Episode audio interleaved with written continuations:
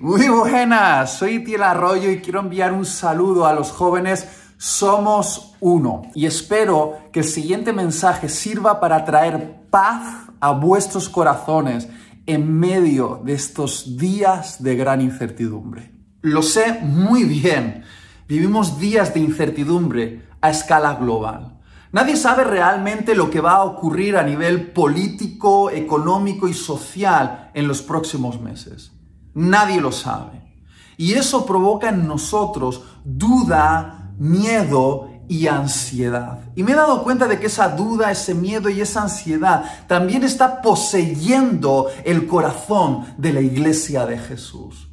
Por eso creo que el Espíritu Santo me está impulsando a compartir con vosotros este mensaje que he titulado de la siguiente manera, activando la paz que ya está dentro de nosotros. Y para ello me gustaría llevarte a un episodio en los Evangelios que se describe en el Evangelio de Juan capítulo 20 a partir del versículo 19, donde Jesús tuvo que activar la paz en el corazón de unos discípulos que estaban al borde de un ataque de pánico. Y cuidado, no le faltaban razones a esos discípulos para tener miedo, porque el contexto de lo que vamos a leer es el siguiente. Jesús había sido crucificado. Aparentemente, el imperio romano y los líderes judíos habían logrado su objetivo, el objetivo de desmantelar el movimiento de Jesús. Y probablemente el siguiente paso era encarcelar o matar a esos discípulos. Esos discípulos que veían cómo el líder del movimiento había sido crucificado y aunque sonaban por ahí algunas noticias realmente improbables de que algo extraordinario había pasado, de que la tumba de Jesús estaba vacía, el corazón de esos discípulos estaba lleno de miedo. Y entonces Jesús tiene que aparecer en escena y activar la paz en sus corazones. Lo podemos leer en los siguientes versículos. Dice así, ese domingo al atardecer, los discípulos estaban reunidos con las puertas bien cerradas porque tenían miedo de los líderes judíos. De pronto Jesús estaba de pie en medio de ellos y les dijo, la paz sea con ustedes. Mientras hablaba, les mostró las heridas de sus manos y su costado. Ellos se llenaron de alegría cuando vieron al Señor. Y una vez más les dijo Jesús, la paz sea con ustedes. Como el Padre me envió a mí, así yo los envío a ustedes. Entonces sopló sobre ellos y les dijo, reciban al Espíritu Santo. Lo primero que me gustaría que notases de esta historia es que los discípulos se encontraban al borde de un ataque de pánico o como nosotros diríamos hoy en día, se encontraban en una crisis de ansiedad. Por la misma razón que tú y yo podríamos encontrarnos igual en estos días de incertidumbre. Porque todo lo que representaba seguridad para ellos se estaba desvaneciendo. Es decir, todo aquello en lo que habían puesto su confianza se estaba desmoronando. Piénsalo. Jesús para ellos representaba seguridad y confianza para un futuro mejor. Y de repente ese Jesús había sido crucificado y su cuerpo había sido puesto en una tumba. Y con la muerte de Jesús murió la seguridad y la confianza de esos discípulos. Quizá tú te puedas sentir igual en estos momentos cuando parece que el mundo que conocías se está desmoronando. Todo aquello en lo que habías puesto tu confianza, tu trabajo, tu cuenta bancaria, tu salud, el gobierno de tu país, el mundo que conocías, parece que se está desmoronando delante de tus ojos. Y no hay nada que active más el miedo, el pánico y la ansiedad que perder la seguridad. Y de repente Jesús resucitado aparece en escena se pone en el centro de sus discípulos y lo primero que hace es mostrarles sus cicatrices en sus manos y su costado. ¿Por qué? Porque al mostrarles sus cicatrices, las marcas de su crucifixión, las supuestas evidencias de su derrota, al mostrarles sus cicatrices estando muy vivo, les estaba haciendo una declaración muy poderosa a sus corazones temblorosos. Les estaba diciendo, queridos, si ni siquiera el imperio de la muerte ha podido vencerme, si aquello que más aterra a la raza humana, que es la muerte misma, no ha podido contenerme, aquí tenéis toda la seguridad que estáis esperando. Vamos, tocad, tocad mis cicatrices, porque aquí está escrito vuestro seguro de vida. Si estáis conmigo, estáis seguros. Por favor, escúchame bien. Al igual que para aquellos discípulos, para todos nosotros que nos ha tocado vivir estos días de gran incertidumbre a escala global, nuestra mayor seguridad y confianza no debería estar puesta en la habilidad de los científicos o en la inteligencia de los políticos o en los avances de los médicos, sino que nuestra mayor seguridad y confianza debería estar puesta en las cicatrices de Jesús resucitado. Porque esas cicatrices siguen declarándonos una vez más que podemos estar confiados, porque a través de esas cicatrices salió sangre con la cual se ha escrito nuestro nombre en el libro de la vida y ese es el mayor seguro de vida que podemos tener y deberíamos estar confiados. Después de hacer esta declaración, Jesús hace algo más. Sopla el Espíritu Santo sobre sus discípulos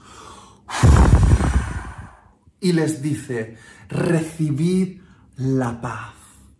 ¿Qué nos estaba intentando enseñar Jesús con esto?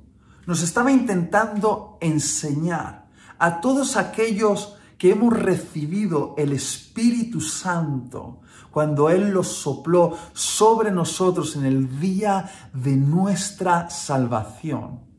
Que la verdadera paz no se encuentra fuera de nosotros.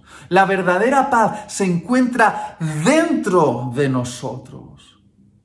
La verdadera paz no es algo que esté fuera, sino que es algo que ya está dentro.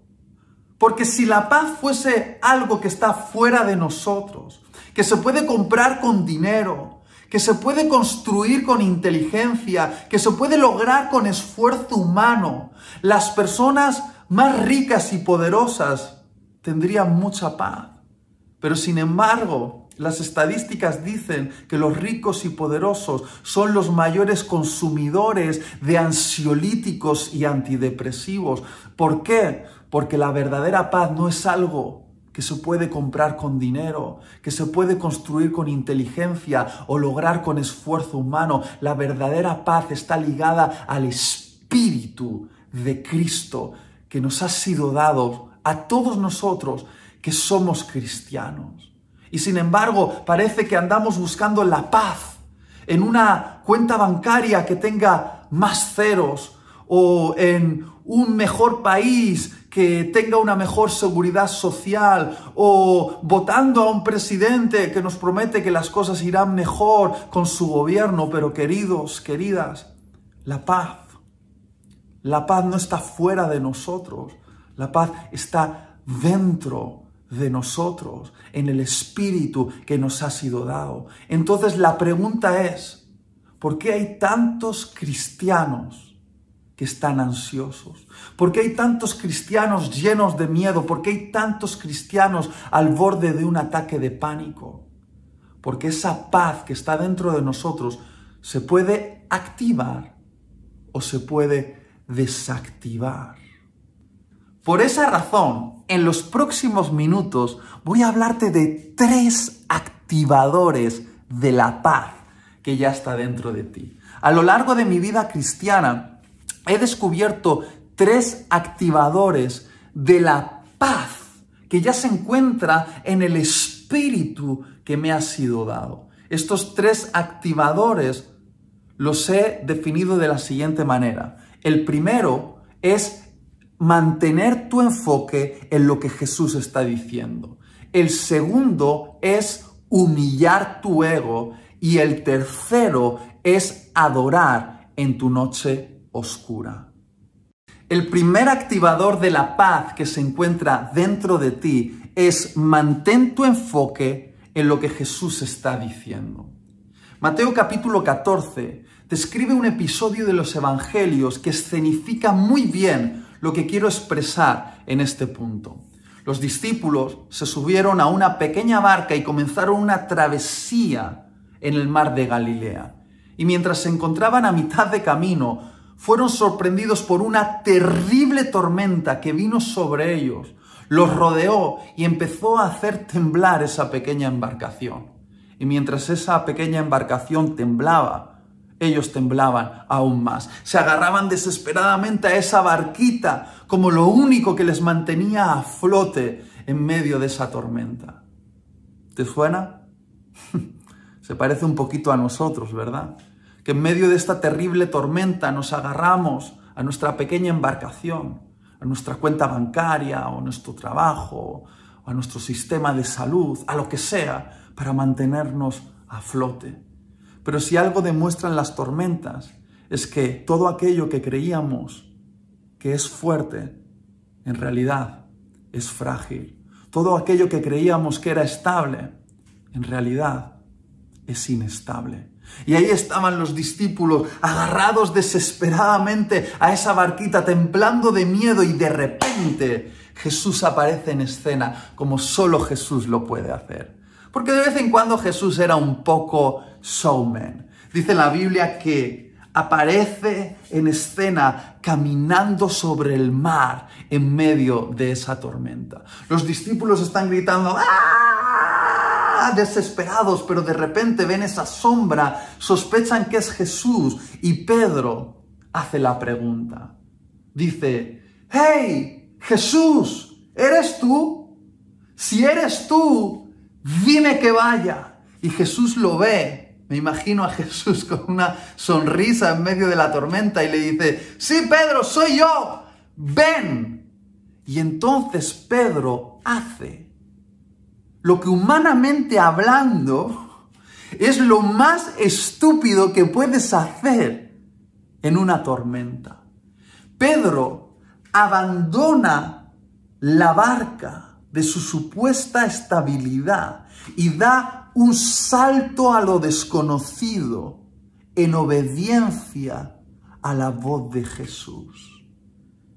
Pero quizá Quizá esto es lo más inteligente que podemos hacer en medio de una tormenta. Entonces Pedro protagoniza una de las proezas más inolvidables de la historia de la humanidad. Pedro comienza a caminar sobre el mar en medio de la tormenta. ¡Wow! Pero lo he estado pensando últimamente. Creo que afirmar que Pedro caminó sobre el mar es técnicamente incorrecto. Porque en realidad el mar no puede sostener el peso de un ser humano. El agua no puede sostener los pies de una persona. Lo que estoy intentando decir es que Pedro no caminó sobre el mar. Pedro caminó sobre la palabra que salió de la boca de Jesús. Pedro no caminó sobre el H2O. Pedro caminó sobre el ven que salió de la boca de Jesús. Lo que estoy intentando expresar es que la palabra que sale de la boca de Jesús es lo más estable, lo más sólido y lo más confiable en medio de una tormenta. La Biblia dice claramente en Génesis capítulo 1 que todo el universo, cada átomo del cosmos, es producto de la palabra de Jesús y que la palabra de Jesús mantiene todo en este universo unido. Lo que estoy intentando decir es que no hay nada más estable en lo que podamos confiar y sobre lo cual podamos caminar en medio de una tormenta que la palabra que sale de la boca de Jesús. Y si te fijas bien, mientras Pedro mantuvo su enfoque en Jesús y lo que Jesús estaba diciendo, se mantuvo a flote. Pero cuando Pedro cambió su enfoque de Jesús a la tormenta, de lo que Jesús estaba diciendo a las circunstancias que le rodeaban, a los vientos, a los truenos y a las olas, Pedro comenzó a hundirse. Lo que estoy intentando expresarte es que no hundirte emocionalmente en medio de esta tormenta, no hundirte en una depresión y una ansiedad profunda en medio de esta tormenta, es cuestión de enfoque. El enfoque es lo que determina tu paz. Si lo primero que haces por la mañana es abrir tu Twitter y leer malas noticias, o encender la televisión y escuchar malas noticias, o llamar a tu vecino para hablar de malas noticias, te vas a hundir. Si llenas tu mente de las malas noticias, te vas a hundir. Hace unas semanas atrás estuve hablando con un amigo que me contó de forma honesta una experiencia que había vivido que creo que es más común de lo que debería ser. Su papá había muerto de cáncer y eso fue tan impactante para él que de alguna manera se le metió la idea en la cabeza de que quizá él también podría morir de cáncer. Y al sentir unos dolores extraños en el cuerpo, empezó a sospechar que quizá era el mismo cáncer que había matado a su papá. Se le ocurrió la brillante idea de entrar en Internet y buscar sus síntomas. Y cada vez que buscaba más y más y más, llegaba a la conclusión de que él también tenía cáncer, de que él también se estaba muriendo. Fue médico tras médico y todos los médicos le decían que él no tenía cáncer. Hasta que un médico le dijo, querido, tú no necesitas un oncólogo, necesitas un psicólogo. Y durante meses luchó contra esto, pensando que tenía cáncer cuando realmente no lo tenía. Y empezó a adelgazar, empezó a perder fuerza y empezó a enfermarse, aunque no tenía cáncer, porque su enfoque estaba puesto en el lugar equivocado. Lo que estoy intentando decirte es que tienes que mantener tu enfoque, no en las malas noticias, aunque sean ciertas, sino en lo que Jesús está diciendo. Porque Jesús está diciendo algo, está diciendo algo al mundo, está diciendo algo a su iglesia y te está diciendo algo a ti. Jesús está hablando y las palabras de Jesús son lo más estable en este universo. Algunos dicen, no, yo no escucho a Jesús, me gustaría escuchar a Jesús de forma audible. Si quieres escuchar a Jesús de forma audible, abre tu Biblia y léela en alto, porque estas siguen siendo las palabras de Jesús y estas palabras son de confianza y sobre estas palabras podemos caminar. Lo que estoy diciendo quizá suene loco en medio de esta crisis que estamos viviendo. Porque lo que te estoy diciendo es, para sostenerte en medio de esta crisis y caminar con paz, lee tu Biblia.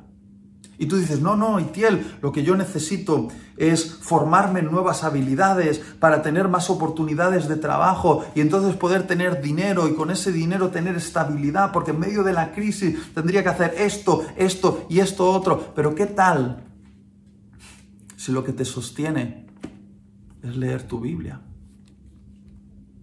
Lo que te estoy diciendo parece contradictorio, parece una locura, Parece incluso ridículo, pero es lo que me ha mantenido a flote hasta el día de hoy, es lo que te puede mantener a flote a ti. Lee tu Biblia. Y no estoy diciendo que abras tu Biblia en cualquier parte y leas un versículo al azar. Lo que estoy diciendo es que leas tu Biblia consistentemente, página tras página. Te estoy diciendo que medites en estas palabras, que las declares, que las repitas, que las cantes, porque estas palabras siguen teniendo poder para sostenerte en medio de la prueba. Mantén tu enfoque en Jesús y en lo que Jesús está diciendo y entonces vas a caminar por lo imposible. El segundo activador de la paz que está dentro de ti es humilla tu ego. Probablemente lo que vas a escuchar a continuación no te va a gustar. A mí tampoco me gusta, pero es la verdad. Y es lo siguiente, mucha de la ansiedad con la cual batallas en tu vida está ligada a tu orgullo personal. Es decir, existe una conexión entre tu orgullo y tu ansiedad. Y la única manera de lograr la paz es humillando tu orgullo. Ahora déjame explicarte esto, siendo muy honesto contigo. Antes de la pandemia, como predicador, yo tenía mi agenda organizada con un año de anticipación programados los eventos, las conferencias donde iba a predicar. Y eso no solo representaba el cumplimiento de mi llamado como predicador, sino que también representaba una seguridad económica para mi familia. No es un secreto eh, el hecho de que personas como yo son sostenidas económicamente por las ofrendas que reciben cuando van a predicar a un lugar y a otro. Y yo tenía todo mi año asegurado, bien programado, hasta que llegó la pandemia y mi agenda se quedó en blanco. Y al quedarse mi agenda en blanco, también quedó en interrogante cómo sería mi futuro económico y el sostenimiento de mi familia. Y empecé a sentir temor por la incertidumbre del futuro. Un temor que quizá tú también puedes sentir como yo, al ver que tu trabajo se ha visto afectado por esta pandemia y te preguntas, ¿cómo podré ser sostenido económicamente en medio de una crisis de estas características? Y muchos amigos me llamaban temblando de miedo, hablándome del futuro y de cómo esta pandemia había afectado a sus trabajos y por lo tanto a su economía. Y yo una vez tras otra declaraba a mis amigos, este versículo, un versículo de confianza sobrenatural que está en Primera de Pedro 5, 7. Yo les decía, poned todas vuestras preocupaciones y ansiedades en las manos de Dios, porque Él cuida de vosotros. Y vez tras vez, yo les decía, pon tus ansiedades y preocupaciones en las manos de Dios, porque Él va a cuidar de ti. Y lo decía más fuerte y en realidad mientras se lo decía a ellos, me lo recordaba a mí mismo. Hasta que de repente el Espíritu Santo me confrontó y me dijo, Itiel, estás declarando una promesa, pero sin hablar de la condición previa para acceder a esa promesa. Y yo dije, ¿a qué te refieres?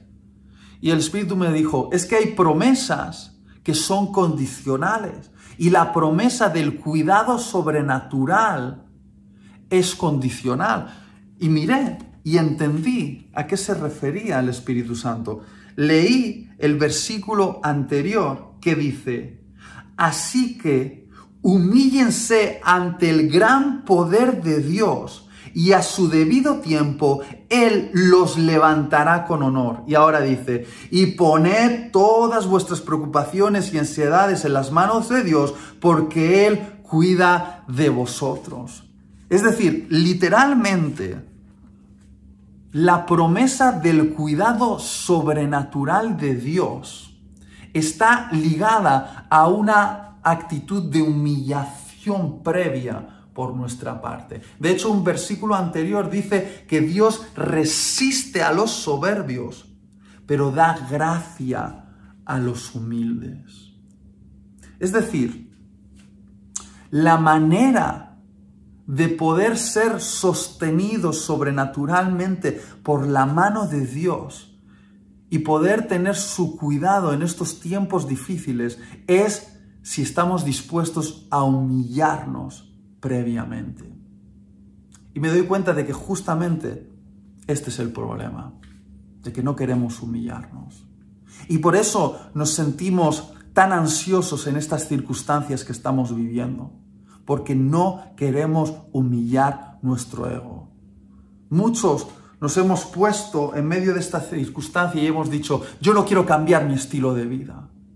Me ha costado mucho llegar hasta aquí, conseguir lo que he conseguido, construir lo que he construido y no quiero cambiar absolutamente nada, porque es mi derecho. Es mi derecho seguir viviendo como venía viviendo, tener lo que tenía y hacer las cosas como las hacía. Pero querido, querida, quizás has confundido privilegios con derechos. Quizá algunas cosas que eran privilegios en tu vida has creído que eran derechos y quizá por eso dejaste de ser agradecido hace tiempo. Y has dicho, no, es mi derecho tener este automóvil, es mi derecho vivir en esta casa, es mi derecho tener este estilo de vida, es mi derecho gastar este dinero, pero quizá, hey, hey, hey, hey, hey, quizá no es un derecho, quizá era un privilegio. Y creo sinceramente, lo creo, que Dios nos está invitando a humillarnos un poquito en este tiempo. Porque quizá hemos vivido nuestra vida con mucha soberbia y nos creíamos poderosos, inamovibles y autosuficientes y ahora es el momento de humillarnos un poquito. Porque mientras nos resistamos al cambio con soberbia, vamos a estar llenos de ansiedad. Pero si nos humillamos, vamos a ser sostenidos por la gracia de Dios. Y yo no sé qué significa humillarse en tu caso que me estás escuchando. Sé lo que significa humillarme en mi caso, pero no sé lo que significa humillarse en tu caso. Quizá humillarte en tu caso signifique vender el coche que tenías y la deuda ligada a ese coche y se trate de deshacerte de Él. Quizá humillarte en tu caso sea ir a vivir a una casa más pequeña. Quizá humillarte en tu caso sea no salir de cena todos los fines de semana. Quizá humillarte en tu caso sea pedir ayuda tu papá o tu mamá. Quizá humillarte en tu caso sea no irte de vacaciones. Quizá humillarte en tu caso sea retrasar un plan que tenías pendiente. Mira, yo no sé qué significa humillarte en tu caso, en tu situación. Sé lo que significa en la mía. Por ejemplo, humillarme en mi caso es hacer una oración como hacía años que no la hacía. La oración del Padre nuestro, sobre todo esa parte donde dice, el pan nuestro de cada día dánoslo hoy. Porque voy a ser brutalmente honesto. Durante estos últimos años, mi ministerio como predicador estaba yendo tan bien que mi economía estaba asegurada. Porque mi talento, mi buen hacer, mi buena administración, así lo pensaba yo, me había traído hasta ahí, de que eso era lo que me estaba sosteniendo. Y yo no tenía necesidad de orar por el pan del día, porque yo tenía pan asegurado para un año. Y de repente, humillarme para mí ha sido volver a mi habitación, como hacía años que no lo hacía, y ponerme de rodillas en mi cama, delante de la presencia de Dios, delante del Rey del universo y decirle, Dios, vengo a por el pan, vengo por el pan de hoy y he descubierto que cuando uno está humillado bajo la mano poderosa de Dios, descubre que esa es la mano no solo del Rey del universo, sino, sino que es la mano de un buen Padre, que se da la vuelta y se extiende a tu favor y te da pan para el día. Quizá no caprichos, no privilegios, pero sí derechos, sí pan, porque el pan del día es un derecho para los hijos. Y voy a decirte algo con mi corazón desnudo delante de ti, humillarme un poquito, me viene bien.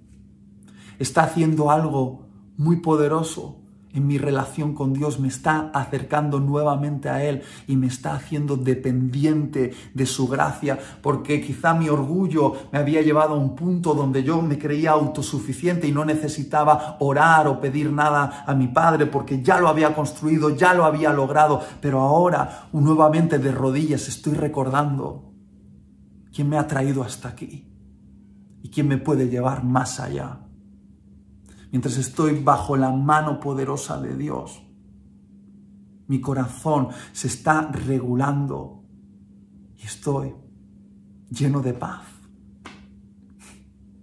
Porque al ceder mi orgullo, al decir, bueno, está bien, estoy dispuesto a cambiar un poquito mi estilo de vida, estoy descubriendo paz. Y quizá es muy sorprendente esto que voy a decir, pero me impactó mucho la historia de un buen amigo mío, que es un manager de prensa de grandes eventos aquí en España, del mundo secular. Es una persona tan talentosa que su trabajo se trata de hacer llamadas de teléfono a los medios de comunicación para sacar por la televisión y los periódicos a los grandes eventos y festivales. Y de repente con la llegada de este virus, todo su trabajo terminó, su agenda quedó en blanco porque todos esos eventos se anularon. Y me llamó por teléfono y yo pensaba que iba a llorarme a causa de este futuro incierto que todos tenemos por delante, pero me sorprendió y me mostró qué significa lograr la paz cuando te humillas un poquito. Me dijo, Itiel, ¿sabes qué? Como todo mi trabajo como agente de prensa ha quedado en stand-by, he decidido hacerme repartidor de comida a domicilio con mi bicicleta. Y yo le dije, pero amigo, tú, tú eres un profesional. Y él me dijo, no me importa. Le dijo, pero ¿cómo te vas a subir a una bicicleta tú que eres un hombre de oficina? Y él me dijo, no me importa. Y me dijo esto, me viene bien humillarme un poquito. Porque Dios podía sostenerme a través de esas llamadas de teléfono desde mi despacho y también puede sostenerme mientras pedaleo con esa bicicleta y reparto comida a domicilio. Está bien, me viene bien humillarme un poquito. Y cuando yo escuché esto, lo entendí. Entendí que cuando nos humillamos un poquito, encontramos la paz y cuando nos resistimos, sufrimos de ansiedad a causa de nuestro orgullo. Y en último lugar, el tercer activador de la paz que está dentro de ti es adora en tu noche oscura. Lo que voy a decir ahora puede resultar una auténtica locura para la mente de muchas personas que pueden escuchar este vídeo. Pero si algo algo nos describe la Biblia. Desde la primera página hasta la última página. Es la historia de hombres y mujeres que transitaron a través de sus propias noches oscuras y aprendieron a adorar a Dios cuando todo lo que estaba ocurriendo a su alrededor parecía que no tenía sentido. Hombres y mujeres que vivieron sus propios sufrimientos, enfermedades, traiciones, torturas, que fueron perseguidos, encarcelados, que tardaron años en ver el cumplimiento de las promesas, que se perdieron. Hombres y mujeres, hombres y mujeres a los que Dios dejó experimentar dolor y que ellos, en vez de amargarse con Dios, decidieron darle a cambio a Dios adoración. Por ejemplo, Job, que tenía bienes, posesiones, una familia y buena salud, Y Dios permitió que todo eso quedase en nada, que sus bienes se perdiesen, sus hijos muriesen y su salud se convirtiese en una sarna que recorrió cada centímetro de su piel. Y cuando su mujer le dijo, ¿por qué no te mueres? Pero antes de hacerlo maldice a Dios. Él, en vez de amargarse, se puso de rodillas y adoró a Dios. O por ejemplo David, cuando su hijo, su bebé, estaba enfermo y le rogó a Dios, por favor, Dios, sálvale la vida, sálvale la vida, sálvale la vida. Y Dios decidió no hacerlo. David, en vez de amargarse, se puso de pie, se bañó, se peinó y entró en el templo y adoró a Dios. O Pablo y Silas cuando estaban evangelizando, haciendo famoso el nombre de Jesús. En uno de esos lugares fueron apresados y los torturaron abriendo sus espaldas y luego poniéndolos semidesnudos en una cárcel con sus brazos y sus pies atados a grilletes con un gran dolor y en vez de amargarse porque Dios no los había librado de ese sufrimiento, empezaron a adorar a Dios. La Biblia nos describe estas historias, historias de hombres y mujeres que atravesaron sus propias noches oscuras y decidieron adorar a Dios cuando parecía que lo que estaban viviendo no tenía sentido. Pero no solo ellos, sino el mismo Jesús lo hizo para enseñarnos el camino de la verdadera paz y nos lo enseñó en su noche más oscura en esa última noche, en esa cena con sus discípulos, antes de ser entregado para ser crucificado.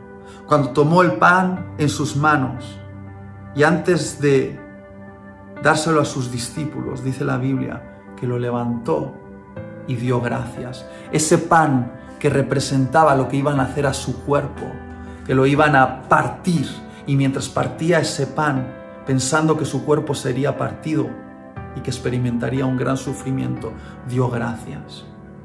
¿Qué significa eso? Significa que Jesús en su noche oscura dio gracias. En su noche oscura adoró. Jesús esa noche sabía que unas horas después iba a experimentar el dolor más fuerte que jamás ha experimentado un ser humano. Y no me estoy refiriendo a los clavos que atravesarían sus muñecas y, al látigo que abriría su espalda. Me estoy refiriendo a que Él iba a cargar con todo el pecado de la humanidad y iba a beber de la copa de la ira de su Padre y aún sabiéndolo, adoró. Jesús esa noche sabía que aquellos que habían gritado, Osana, Osana, Osana al hijo de David, iban a gritar ahora, crucifícale, crucifícale, crucifícale. Y Jesús, sabiéndolo, esa noche, adoró. Jesús sabía que sus discípulos y sus amigos iban a huir y le iban a dejar solo y de hecho uno de ellos lo iba a traicionar con un sucio beso. Y Jesús, sabiéndolo, adoró. ¿Qué nos estaba intentando enseñar Jesús? Que el lugar de la paz en tu noche oscura es el lugar de tu adoración. Hay algo poderoso que ocurre en nuestro corazón.